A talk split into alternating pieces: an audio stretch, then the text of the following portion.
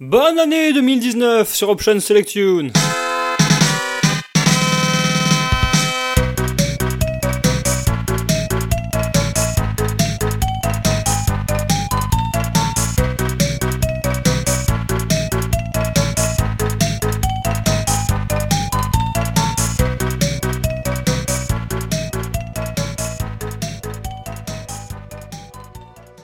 Salut les geeks, c'est Poulpi Blast et je suis ravi de vous retrouver pour ce quatrième épisode d'Option Selection. Je vous souhaite une bien bonne année 2019 qui commence et j'espère qu'elle nous offrira d'aussi bonnes, voire de meilleures BO de jeux vidéo que l'année 2018 qu'on va explorer un petit peu au cours de cette heure. On va faire un bilan des bonnes BO de l'an passé. Comme toujours, je me suis restreint à 16 morceaux et dans le cas précis, 16 morceaux ça veut dire faire des coupures assez grasses, assez compliquées. Il a fallu faire des choix musicaux, il a fallu faire des choix selon mes propres goûts aussi parfois. Et donc dû couper dans certains jeux que vous n'allez pas retrouver et qui pourtant auraient pu être incontournables. C'est le cas de Red Dead Redemption 2 qui n'est pas dans la playlist. Voilà, fin du suspense tout de suite, c'est bien. Il n'y aura pas non plus de Smash Bros Ultimate puisque j'ai préféré privilégier des compos originales, mais peut-être que ça viendra un de ces jours, car il faut l'admettre, la BO de Smash Bros Ultimate est ultime, comme son nom l'indique, et j'ai fait quelques autres impasses comme ça, souvent par choix, et aussi parce que certains jeux de l'année 2018 sont déjà prévus pour plus tard dans d'autres épisodes du podcast cette année. Ne vous inquiétez pas, certains seront là plus tard, ou sont d'ailleurs déjà passés, comme Marvel's Spider-Man ou The Red Strings Club, que vous n'entendrez donc pas dans ce bilan. Et globalement, c'est un bilan qui contient très peu de triple il y a beaucoup de petits jeux qui ont eu des BO excellentes, donc vous allez avoir sûrement des surprises en écoutant ce quatrième épisode, même si j'ai décidé quand même de commencer par un de ces AAA. Vous entendez en fond When the Morning Light Shines In, un des thèmes principaux de Far Cry 5. Il est sorti le 27 mars dernier sur PC, PS4 et Xbox One, un FPS développé comme tous les Far Cry par Ubisoft dans les studios de Montréal et de Toronto. Le joueur incarne un ou une, c'est customisable, jeune shérif qui arrive à Hope County, un comté fictif du Montana, pour tenter de passer les menottes à Joseph Seed, un gourou de la secte d'Eden's Gate, prédisant la fin du monde et en profitant pour lever une armée et exploiter la faiblesse des esprits, comme souvent dans les sectes d'ailleurs, ici à la faveur de violences physiques, de drogue et de manipulation mentale. Un jeu qui a eu des notes très variées, ça va d'un petit 5 sur 10 sur Gamecult à un 8 sur 10 sur JVC, en passant par carrément 9 sur 10 sur GameSpot aux États-Unis. Les États-Unis, c'est justement un territoire qui a posé un petit peu de soucis au jeu, puisque bah, c'est là-bas que ça se passe et que le jeu a été au cœur d'une polémique dans les milieux nationalistes américains qui y voient un jeu anti-blanc et anti-chrétien. Alors spoiler alert, ça parle juste de secte et d'une secte particulièrement violente. Si certains se sentent visés, à partir de là, ce n'est de la faute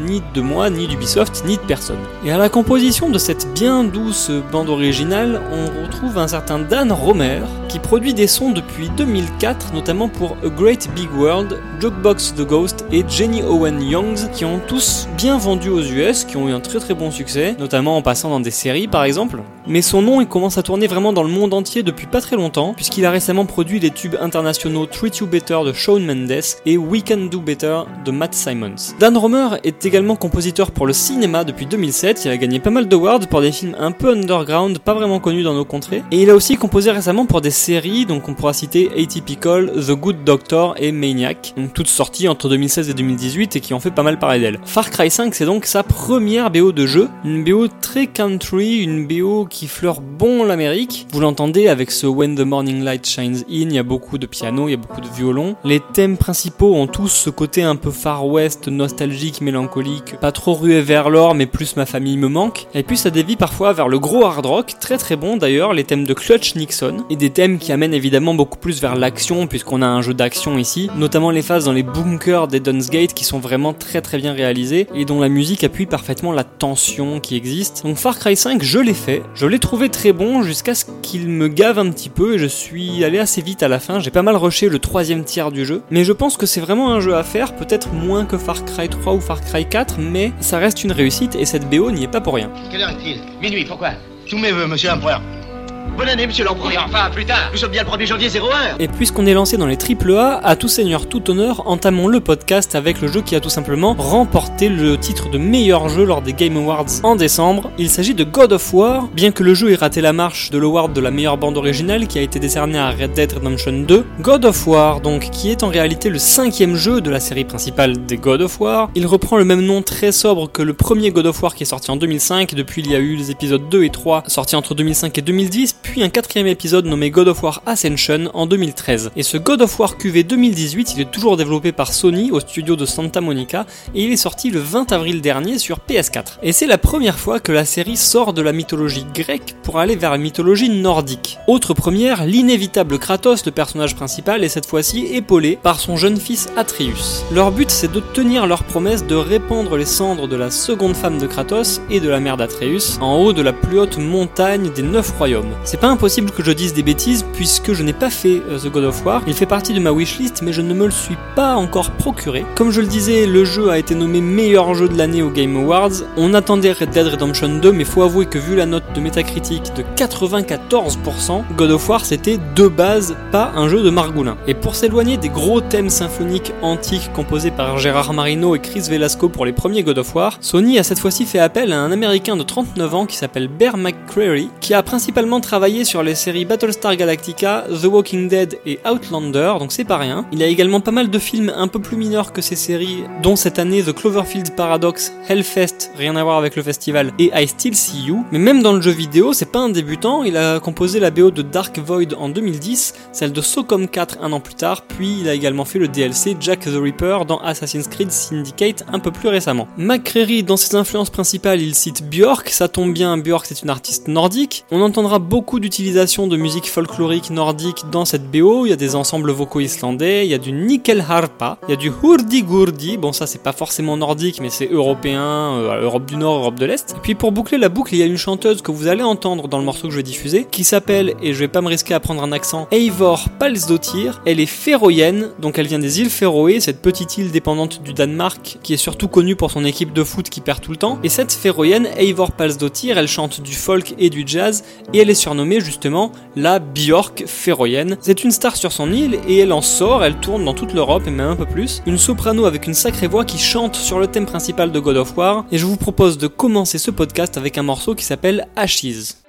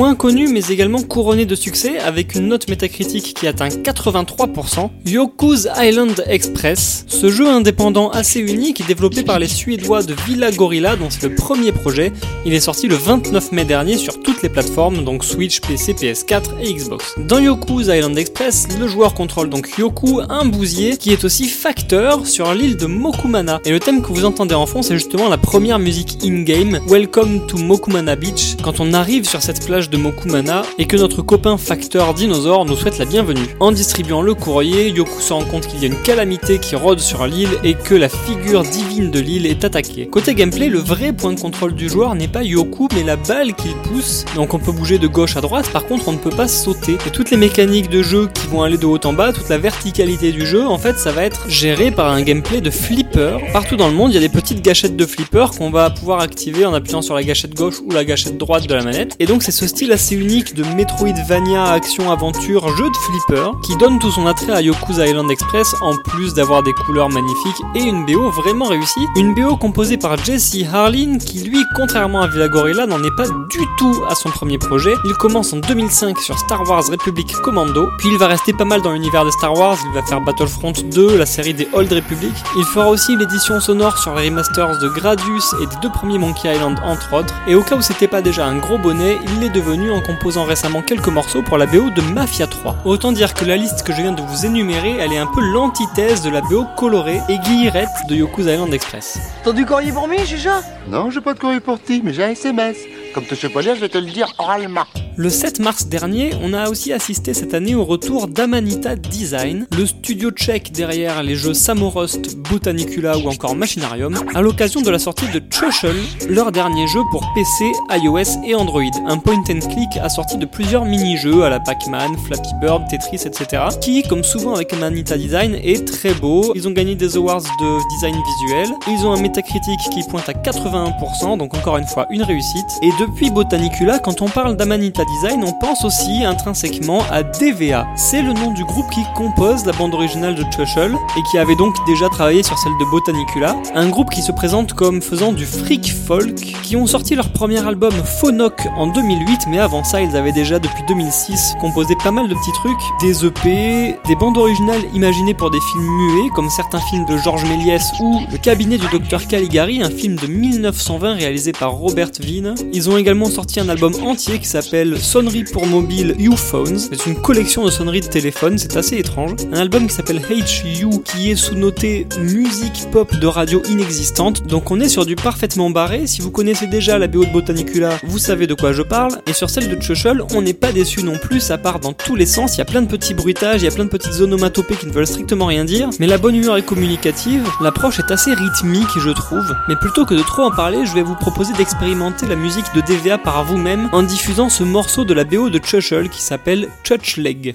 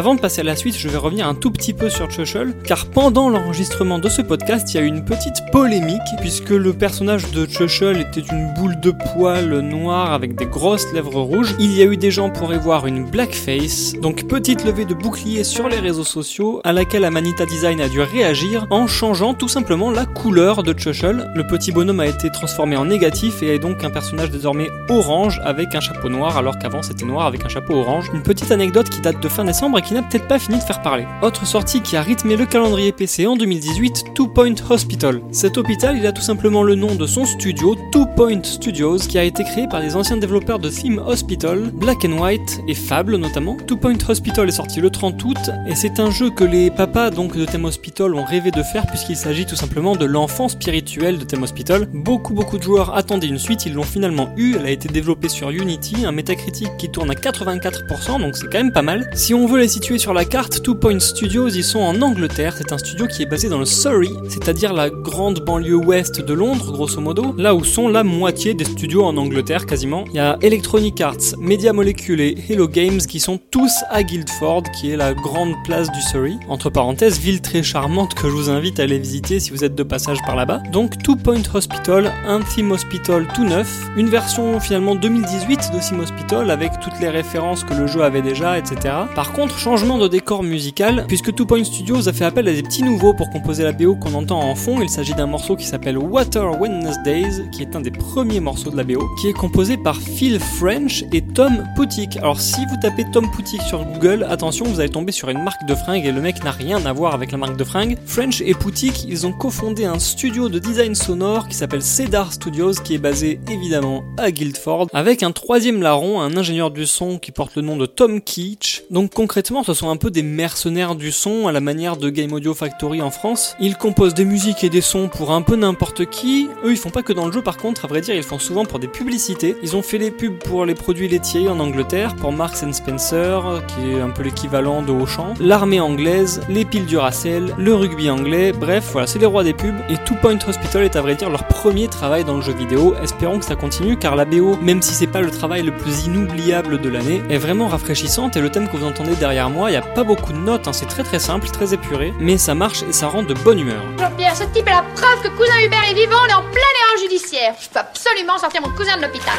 Si vous me demandez quel style de jeu j'aime ou que je préfère, ça va être difficile pour moi de répondre car je joue à énormément de choses. Par contre, je peux vous dire quel style j'aime moins, et c'est vrai que souvent j'ai un peu de mal avec les jeux narratifs ou contemplatifs. C'est peut-être pour ça qu'il n'y en a qu'un seul dans cette playlist de bilan de 2018, mais celui-là, dans la presse, il n'est pas passé vraiment inaperçu, il s'agit de Where the Water Tastes Like Wine. Si vous en avez vu des images ou que vous avez joué au jeu, vous pouvez vous douter pourquoi musicalement ça a un peu piqué ma curiosité et que je suis allé écouter tout ça. Il s'agit d'un jeu d'aventure narratif donc qui se déroule aux États-Unis post-crash boursier de 1929. Il s'agit d'un road trip et le point central du jeu c'est la transmission d'histoires entendues puis racontées à d'autres personnages. Un jeu développé par Dim Bulb Games et Serenity Forge qui est sorti le 28 février dernier sur PC et sur Mac. Critiques sont assez variables, la moyenne donne un métacritique de 75%, globalement un jeu loué pour sa narration mais critiqué pour ses longueurs et pour ses modèles 3D qui sont un peu moches. Je voyais parler des animations de ces modèles notamment qui étaient pas super super. Encore une fois, j'ai pas fait le jeu donc je peux pas non plus me faire l'avocat du diable sans savoir. Par contre, la petite surprise, enfin quand on connaît le milieu du jeu vidéo, c'est pas si surprenant mais quand même, malgré la couverture médiatique que le jeu a eu, il s'avère que finalement le jeu n'a pas été rentable et que son créateur, John Man Nordhagen, le qualifie lui-même de flop.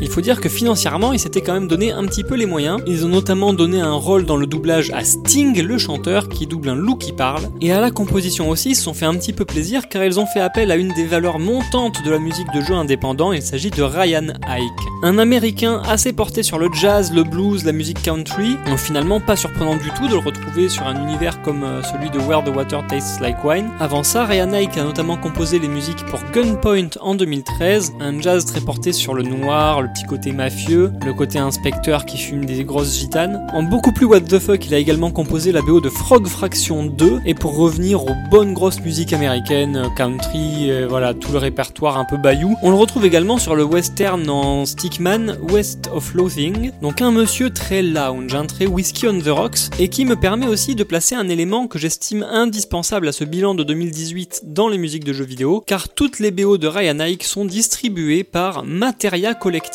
Et ça, c'est un nom que vous allez maintenant entendre souvent dans la musique de jeu, notamment la musique de jeu indépendant hein, en particulier, puisque Materia Collective, c'est une maison de disques qui a été créée en 2015 et qui édite et publie des musiques de jeux vidéo exclusivement, que ce soit des BO originales ou des albums de reprise d'ailleurs. Ils aident aussi des compositeurs dans leur démarche, telles que la gestion de copyright par exemple, donc ça c'est très très bien. Et c'est assez rare aussi. Je le disais, ils sortent aussi des albums de reprise, donc ils ont sorti les albums de plusieurs gros youtubeurs du game, un peu comme euh, Family Jules ou String Gamer pour ceux qui connaissent. Et puis il y a des artistes de leur roster qui commencent à peser quand même dans le milieu. Il y a donc Ryan Ike, on en a parlé, Lena Rain qui a composé la BO de Celeste, Toby Fox d'Undertale et même Alexander Brandon qui lui est un énorme papa de la musique de jeu. Je suis sûr qu'on aura l'occasion d'en parler de lui. Et peu importe les noms, je vous invite à fureter un peu tous les albums qu'ils ont sur leur site materiacollective.com. Leur nom reviendra d'ailleurs plusieurs fois au cours de cet épisode, vous le constaterez. Et ils commencent à avoir un catalogue bien bien fourni et vraiment dans tous les styles. Exemple, cette musique country bien old school où on voit la ruée vers l'or, on voit le désert, on voit les virevoltants qui volent au vent, on voit Lucky Luke coffrer des Dalton un petit peu. C'est donc sur la BO de Where the Water Tastes Like Wine et ça s'appelle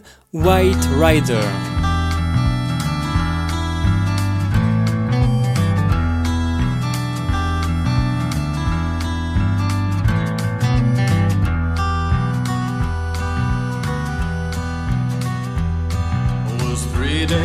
From Tulsa en route to Santa Fe. And there beneath the blazing sun, my horse began to sway. Was then I heard a thunderous sound come rising up behind. The hoofbeats of twelve horsemen, their course locked onto mine. White Rider, White Rider, ain't fixin' for to join your faded line. White Rider, White Rider, don't come to claim me for I had my time.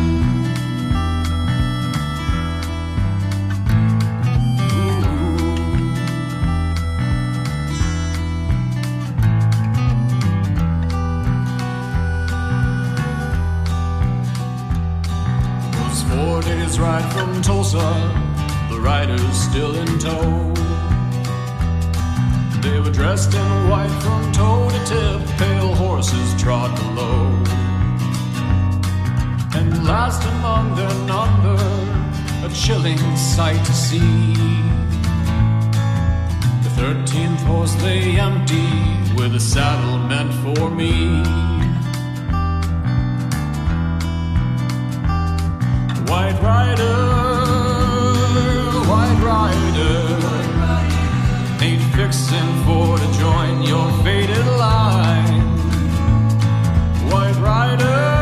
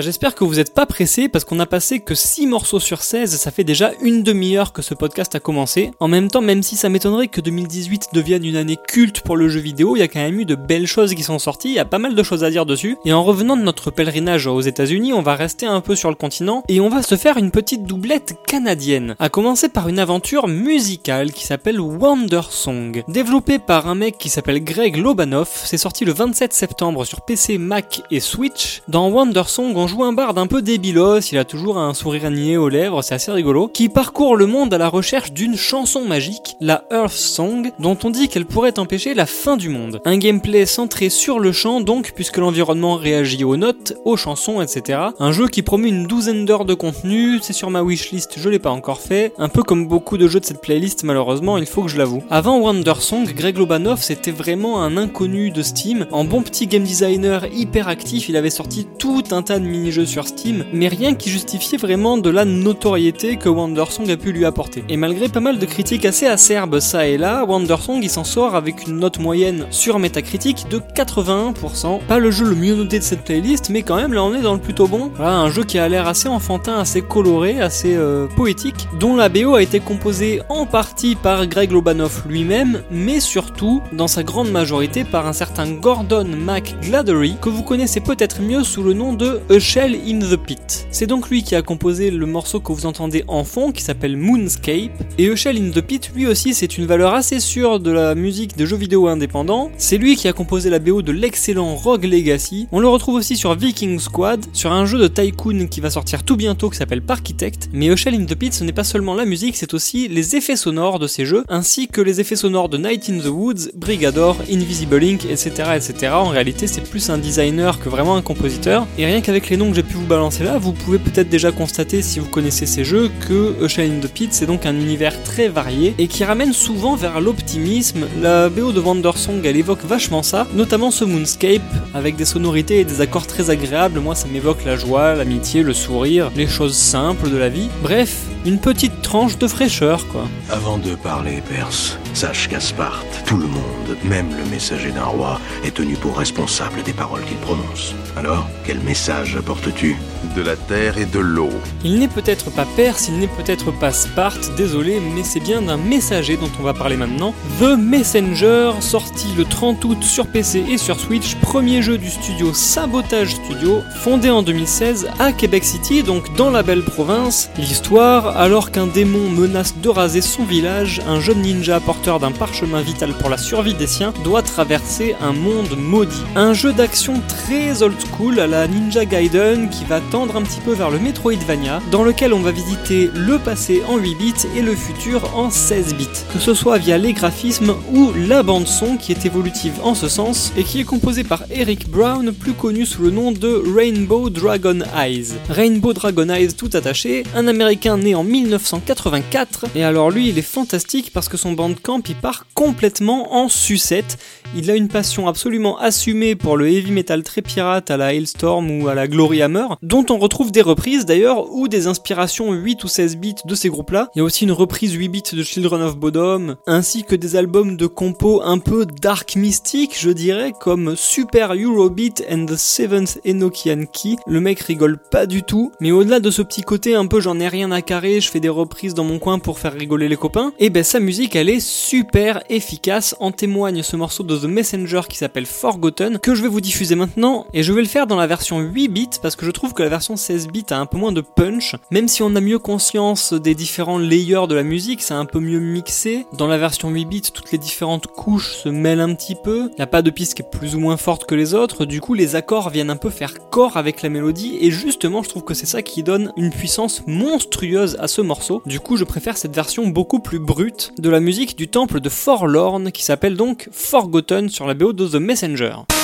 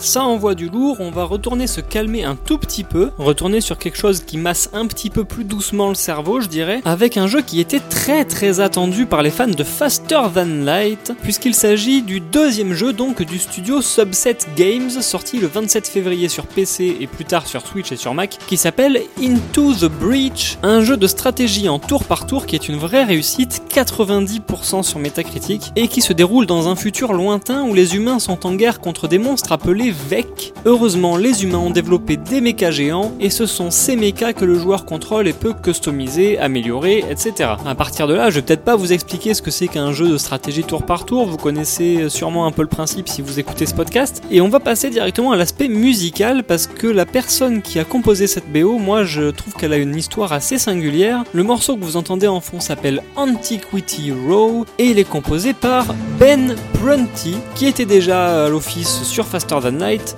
Un américain qui grandit dans le Maine, il a fait de la musique un peu durant sa jeunesse, mais à un niveau qu'il qualifie lui-même de pitoyable. Et il avait un intérêt pour les musiques de jeu, mais sans forcément approfondir, voilà, musique électronique, musique assistée par ordinateur. En fait, ça l'intéressait, mais vraiment de très très loin. Et tout commence vraiment euh, normalement dans sa vie, le truc bateau, quoi. hein. Il a fait des études d'ingénieur audio à la New England School of Communications, puis déménagera en Californie pour essayer de percer quand même dans le jeu vidéo, mais il trouvera à la place un boulot chez Google comme technicien informatique. Et parfois, bah, c'est comme ça, il y a des mecs qui ont un destin. hein. Là-bas, il fait copain-copain avec un certain Anton Mikhailov, un meuble du milieu, si je puis dire, qui a développé les manettes du PlayStation Move notamment, qui connaît le programmeur de Faster Than Light et qui dit à Prunty Eh, mon pote cherche des musiques pour son jeu. Ah bah Prunty, forcément, qu'est-ce qu'il fait? Il saute sur l'occasion, il se met à niveau techniquement et pif paf pouf, il signe l'OST de Faster Than Night qui est énorme et pour laquelle on le connaît aujourd'hui et grâce à laquelle il a pu d'ailleurs arrêter de bosser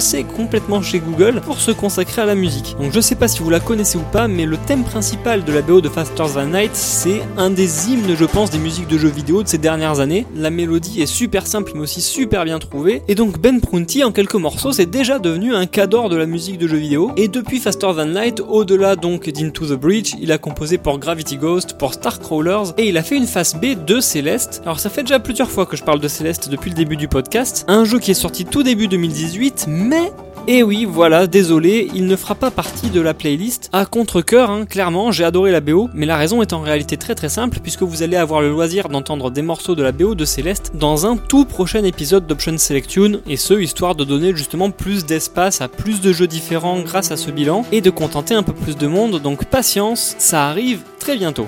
Voici donc l'homme aux mains vibromasseuses, l'homme aux doigts donneur de grands frissons. Mario. Et oui, mon grand frisson musical de l'année n'est pas à attribuer directement à Mario, mais à sa grande famille, celle de Nintendo, puisque c'est sur Switch que le 13 juillet dernier est sorti Octopath Traveler, le dernier RPG japonais au tour par tour bien old school signé Square Enix, au graphisme rappelant fortement l'ère 16 bits de la Super Nintendo, marié à des effets haute définition pour un rendu très unique. Le jeu a d'ailleurs souvent été acclamé pour ses graphismes magnifiques, moi je les trouve pas si magnifiques que ça, mais c'est vrai que ça a pas mal de charme, un jeu très sympathique, mais je peux comprendre que tout le monde n'arrive pas vraiment à rentrer dedans, d'où le métacritique de 83%. Octopath Traveler, ce sont 8 personnages qui ont des histoires différentes, des buts différents dans la vie, mais qui vont quand même voyager ensemble à travers le monde. Le joueur choisit son personnage starter parmi ces 8 personnages-là et commence par son histoire à lui, l'histoire de chaque personnage étant divisée en chapitres afin de mieux les répartir équitablement. Après, bon, savoir si c'est un bon jeu ou pas, un grand jeu ou pas, ça c'est vraiment à la discrétion de chacun moi je le trouve vraiment cool, mais sans plus. Je veux dire, c'est pas non plus le RPG de la décennie, quoi. Les créateurs du jeu, de leur côté, ils y voient carrément un successeur spirituel de Final Fantasy VI. À mon avis, on peut pas rivaliser avec Final Fantasy VI, mais si ça peut les faire rêver, tant mieux pour eux. Côté musical, rivaliser avec FF6, c'est également très très difficile, voire impossible dans mon cœur. Mais la BO tape quand même très très fort. Il faut admettre qu'elle fait vraiment partie des points très forts de 2018, et pourtant elle est composée par un inconnu au bataillon du moins le bataillon Nintendo et le bataillon Square Enix, qui mis ensemble ont quand même vraiment beaucoup de noms de gros compositeurs à sortir. Et là, tout à leur honneur, ils ont décidé de faire confiance à un petit jeune, Yasunori Nishiki, très peu connu du grand public donc, mais dont le CV s'est fourni depuis 2010 à vrai dire de quelques BO comme Grand Blue Fantasy ou encore l'opening de Fate Extella. Donc c'est plutôt du jeu de niche, hein, c'est vraiment destiné au public japonais. Aujourd'hui, ce mec-là, il est freelance, mais avant, il était interne chez Konami jusqu'à récemment d'ailleurs. Il travaille en collaboration avec un studio de production musicale qui s'appelle Imagine, et c'est ce studio qui a été contacté par Square Enix pour Octopath Traveler. Yasunori Nishiki était dans les parages, on lui a filé le bébé et il faut dire qu'il s'en est carrément bien occupé. Chaque personnage a un instrument caractéristique, un peu comme dans Pierre et le loup finalement. Nishiki explique qu'il a voulu refléter dans la musique leur personnalité, motivation et les raisons de leur périple. Par exemple, Alphine, l'apothicaire au bon cœur, est un saxophone alto, d'après Nishiki, un instrument masculin mais chaleureux. Maintenant, trêve de blabla, je pense qu'il est l'heure de diffuser ce qui, pour moi, est le meilleur thème d'ouverture de 2018 pour un jeu vidéo. À moi, il me colle des frissons presque à chaque fois, il s'agit du main theme d'Octopath Traveler.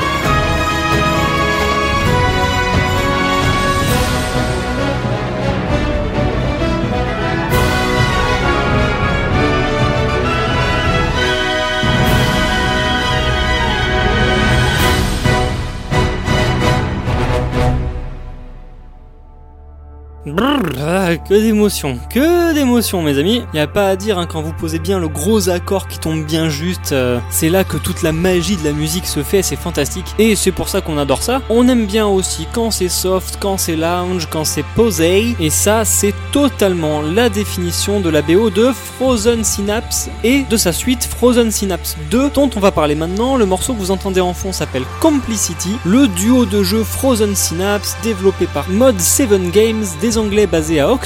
Le jeu est sorti le 13 septembre sur PC et sur Mac, un premier opus sorti en 2011 et Frozen Synapse 2 il était censé sortir en 2016, il a deux ans de retard. Et que voulez-vous, les mecs se sont appliqués et ils ont sorti un jeu qui malheureusement n'est pas à la hauteur de l'attente métacritique qui pointe à 76%. Par rapport aux autres jeux de la playlist, on est quand même dans la tranche euh, clairement basse, même si 76% c'est pas un score horrible non plus. Frozen Synapse, c'est un jeu de tactique au tour par tour. Tiens donc, ça me rappelle des choses avec des morceaux qu'on a passés avant. Mais la particularité de Frozen Synapse 2, c'est que ça se déroule dans une ville qui est générée procéduralement, c'est-à-dire aléatoirement par l'ordinateur. Et que donc chaque partie va être différente. La ville s'appelle Markov Geist et vous devez la défendre contre un certain nombre, assez élevé évidemment, de menaces, qu'elles viennent de l'intérieur de la ville ou de l'extérieur. Va falloir créer des bases, déployer vos forces et entrer dans le bâtiment que vous voulez, ce qui inclut évidemment attaquer une cible n'importe où sur la map. C'est vous qui définissez votre propre stratégie et c'est ça qui est au cœur du gameplay de Frozen Synapse 2. Et comme pour le premier opus, à la composition, on retrouve Nervous Test Pilot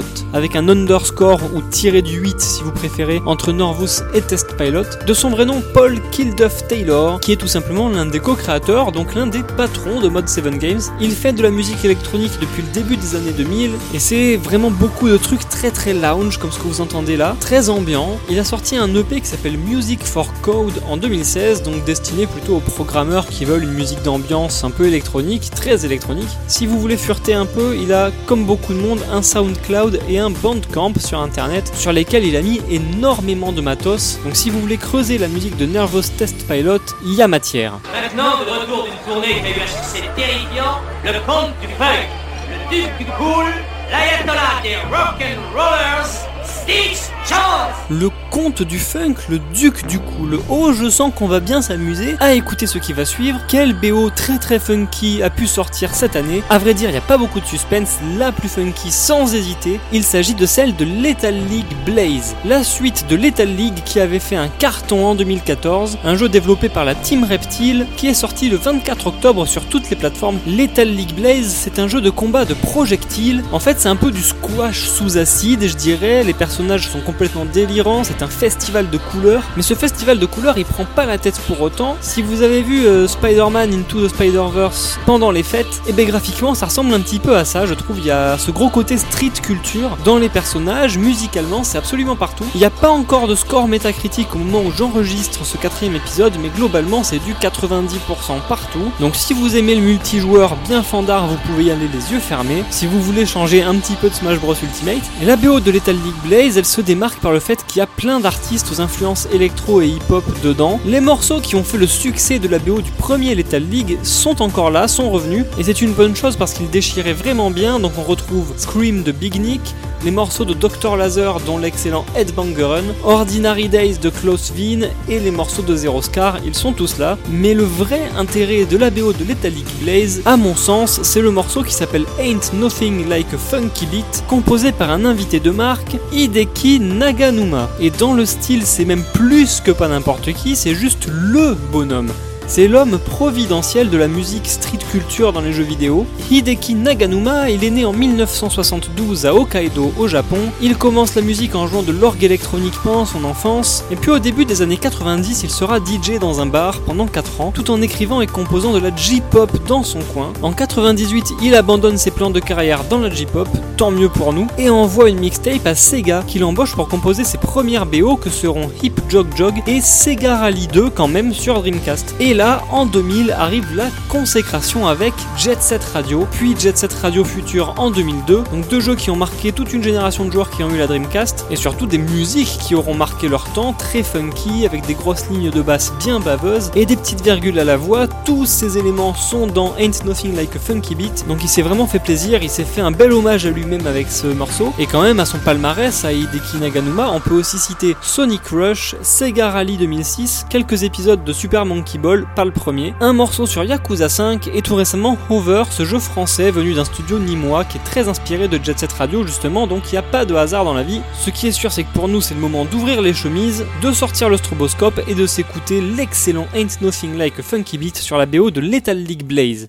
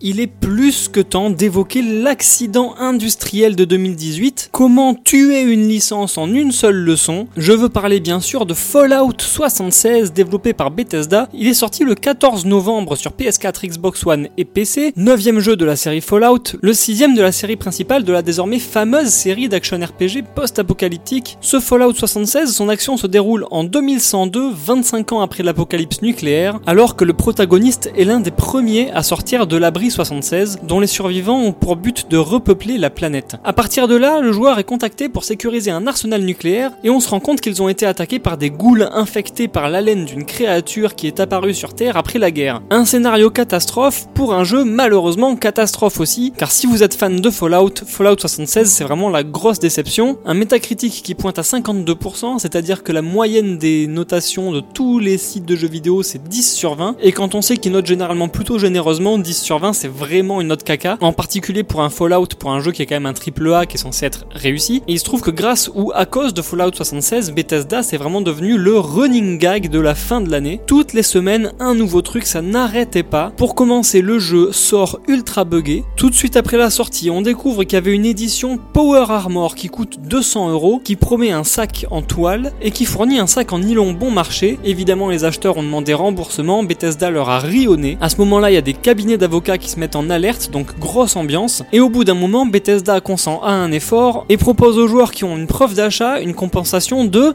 5 euros.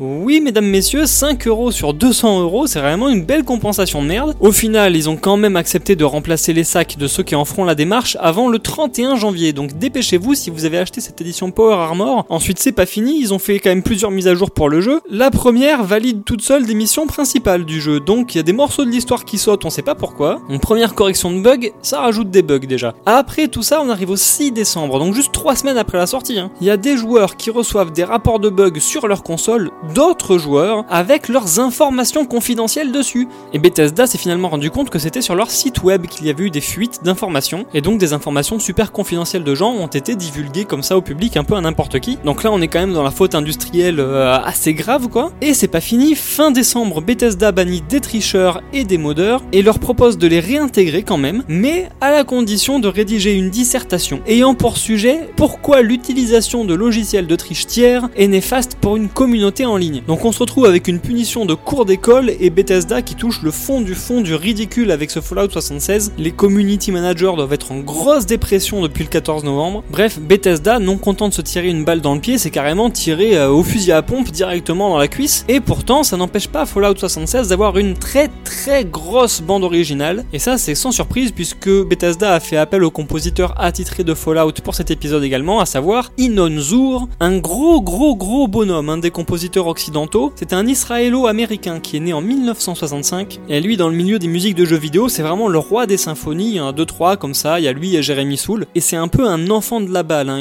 Zur, il a touché un peu à tout dès le plus jeune âge. À 10 ans, il a déjà joué du corps d'harmonie, du piano et il sait composer. Et après 4 ans dans l'armée israélienne, il déménage aux États-Unis pour faire carrière. On arrive alors en 1994, il commence à la télévision et au cinéma pour les œuvres Valley of the Dolls et Yellow Lotus. Télé et cinéma où il va faire pas mal de boulot jusqu'au début des années 2000, ce qui inclut des thèmes pour les séries Digimon et Power Rangers, justement au moment où il commence à rendre ses premiers travaux dans le jeu vidéo avec plusieurs jeux Star Trek en 2000, donc on peut citer Star Trek New Worlds, Starfleet Command 2, etc. Puis très vite, il met déjà un pied dans Fallout en 2001 avec Fallout Brotherhood of Steel, série qu'il ne va plus lâcher puisqu'il a également composé les BO de Fallout 3, 4, New Vegas, etc.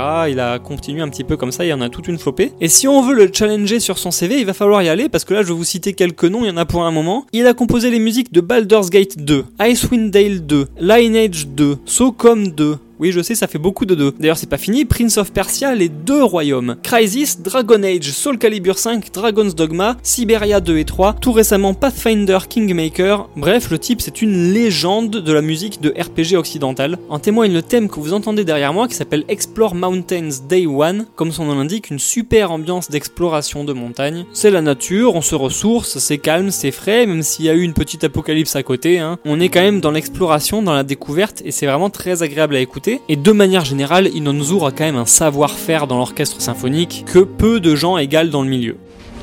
Si la montagne triomphe, vous risquerez-vous sur une route plus dangereuse encore? Allez, si on part sur un jeu qui est déjà vachement plus réussi, lui non plus je ne l'ai pas fait, mais pourtant c'est un petit coup de cœur artistique et surtout c'est un beau coup de cœur musical que j'ai eu pour Moss, M-O-2-S, développé par le studio américain Polyarch, un jeu en réalité virtuelle donc il faut avoir un casque, qui est sorti le 27 février dernier sur PS4 et sur PC. Grâce au casque, le joueur est transporté dans l'univers fantastique du livre qu'il feuillette et il y rencontre Quill, une petite souris aventurière dont le royaume a été renversé par un serpent cracheur de qui a capturé son oncle. Aspect assez rare dans le jeu vidéo, le joueur contrôle Quill mais apparaît en fait dans le jeu comme un visage masqué, donc le joueur n'incarne pas la souris en fait. Et Quill lui il a conscience du joueur, ce qui est assez rare donc. À ma connaissance, il y a que Baton Kaitos qui l'a fait, il y en a certainement d'autres mais j'ai pas les noms en tête. Un métacritique de 85%, donc là on est déjà de retour sur des bonnes notes, très bonnes notes même. Un jeu à l'esthétique fantastique, forestière, qui est vraiment très chouette et qui est aidé par la composition de Jason Graves pour la musique. Autant dire que Polyarch, en le recrutant, ils se sont pas foutus de nous. Jason Graves, c'est un mec qui est multi-awardisé pour une multitude de jeux depuis 2005, année où il a composé sa première bande originale pour Rise of the Kasai. Mais Jason Graves, il est surtout connu pour la série Dead Space et aussi pour avoir composé sur la nouvelle génération de Tomb Raider en 2013. Il a aussi une jolie liste de jeux modernes, hein. Until Dawn, The Order 1886, Far Cry Primal, Evolve, Alpha Protocol, des jeux Star Trek lui aussi. Et puis, je vous avais dit qu'il reviendrait, qui c'est qui édite la BO de Moss Eh bien oui, c'est eux, c'est Materia Collective, ils sont encore là, et ils ont bien eu raison de l'éditer, et vous aurez bien raison de l'écouter, cette BO de Moss, car elle est très très belle. En témoigne ce superbe morceau qui s'appelle Cinder Skies.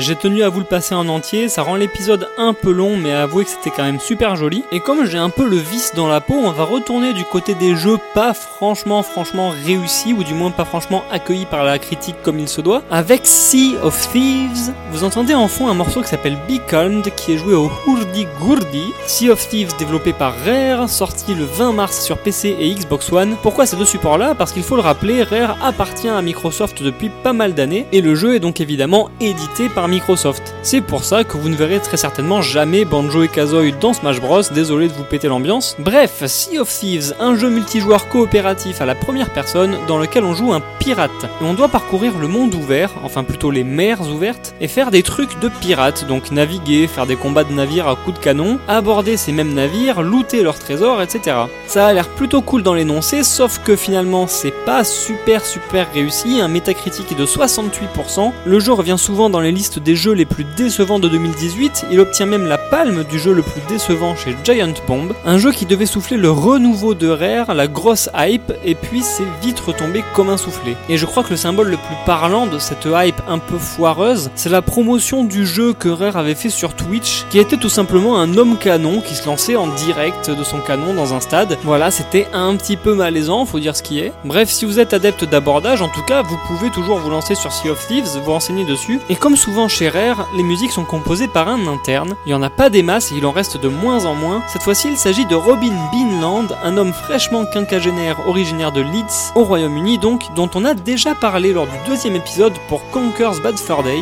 Du coup, je vais peut-être pas m'attarder sur lui, on va juste rappeler vite fait ses faits d'armes, Killer Instinct, Jet Force Gemini, une participation à la BO de GoldenEye 007, et malheureusement depuis une dizaine d'années, il est cantonné au jeu Kinect, donc c'est pas franchement la rigolade pour lui. Et la BO de Sea of Thieves, elle est assez courte, c'est pas non plus la BO de l'année, mais le mec a été malin, il s'est limité à très très peu d'instruments, voilà, il y a le ourdi-gourdi, il y a la viola roue, il y a des trucs comme ça qui font très anciens, très pirates. Donc voilà, c'est simple, c'est malin, ça marche, et ce Be Calm de porte très bien son nom, c'est une musique vraiment de détente, même si elle donne peut-être un petit peu le mal de mer. Moi, je suis pas une fille cool. Hein. Rock'n'roll, comme vous dites.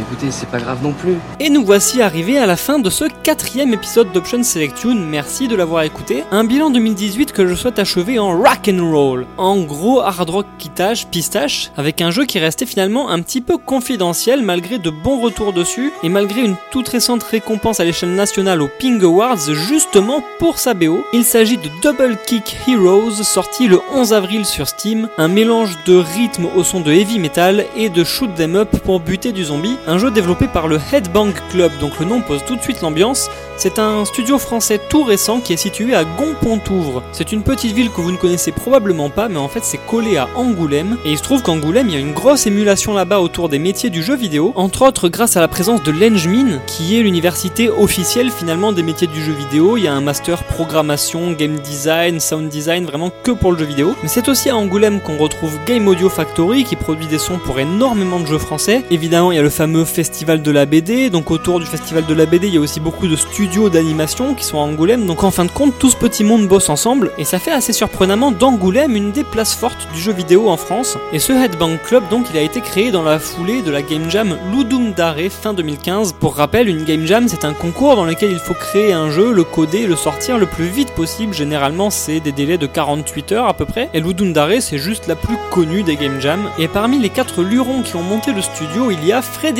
Mott, dit El Mobo, qui compose la BO de Double Kick Heroes, BO elle-même éditée par Materia Collective, histoire de les placer une dernière fois avant qu'on parte. Et El Mobo, c'est un peu un personnage emblématique dans la musique de jeux vidéo française. Il est né en 1970, il a donc 48 ans aujourd'hui. Il commence sur la démo scène en 1988 sous le pseudonyme de Moby. Évidemment, il a dû changer de pseudo quand un autre Moby s'est décidé à être plus connu que lui. Et il a participé à pas mal de groupes de cette démo scène en faisant de la musique sur Amiga. Il bosse beaucoup avec Cocktail Vision en 90-91, puis Callisto jusqu'en 2000, chez qui il composera notamment les OST des deux Nightmare Creatures. Depuis, il est freelance pour pas mal de jeux, pas forcément super bankable, mais de manière assez pléthorique, notamment en collaboration avec Magic Pockets, le studio de la région parisienne à Torcy. Et là où le mec vraiment impressionne dans l'hyperactivité, c'est qu'il est aussi très impliqué dans la scène métal française. D'abord en tant que musicien, il a notamment été bassiste de session de Bumblefoot, qui a quand même joué avec Guns N' Roses. Le mec, il a fait des albums fou furieux, c'est vraiment pas rien. Et surtout, en tant que producteur, c'est une valeur sûre du métal français. Il a mixé, il a masterisé de très nombreux groupes français. Moi, étant de cette scène-là, ça me fait vraiment plaisir de citer les groupes de quelques copains au passage. Dans sa petite liste de succès, il y a Loud Blast, Gorod, Otargos, Flesh Doll, Dysmorphic, Lokura, Merciless, Silent Opera, The Great Old Ones, etc., etc. Il a mixé parmi les groupes les plus connus du métal français. Il y a peut-être que Gojira et Dagoba qui sont les plus connus que vous ne trouverez pas dedans, mais dans les trucs un poil plus underground, dans le death, dans le black, même dans le heavy, à ces gens-là, vous leur demandez qui c'est El Mobo, ils vous répondront sans problème. Forcément, les chats ne faisant pas des chiens, la BO de Double Kick Heroes, elle est très très heavy metal, c'est même le but du jeu, et elle est interprétée par El Mobo lui-même. Et on va terminer cet épisode avec un morceau qui s'appelle The Evil Zombies Do, un thème chanté qui est à mon sens le gros hymne de la BO, avec que des copains à El Mobo pour assurer les guests. Au chant, on retrouve Frank Larigodi, qui est le chanteur d'Anteus. Le premier solo de guitare est joué par Fanalo du groupe Plugin, qui est accessoirement un des grands grands potes d'El Mobo avec qui il a joué avec Bumblefoot et compagnie. Et le deuxième solo de guitare, ça me fait très plaisir de le citer lui dans un podcast sur les jeux vidéo, il est joué par Mathieu Pascal, le guitariste de Gorod. Alors si El Mobo m'écoute maintenant, j'espère que j'ai pas dit trop de bêtises dans sa biographie parce que ce serait quand même le gros gros malaise. Et nous, on va se quitter à gros coups de pied dans les fesses avec The Evil Zombies 12 sur la BO de Double Kick Heroes. On se retrouve le mois prochain pour un cinquième épisode et une playlist assez personnelle, vous le verrez. À bientôt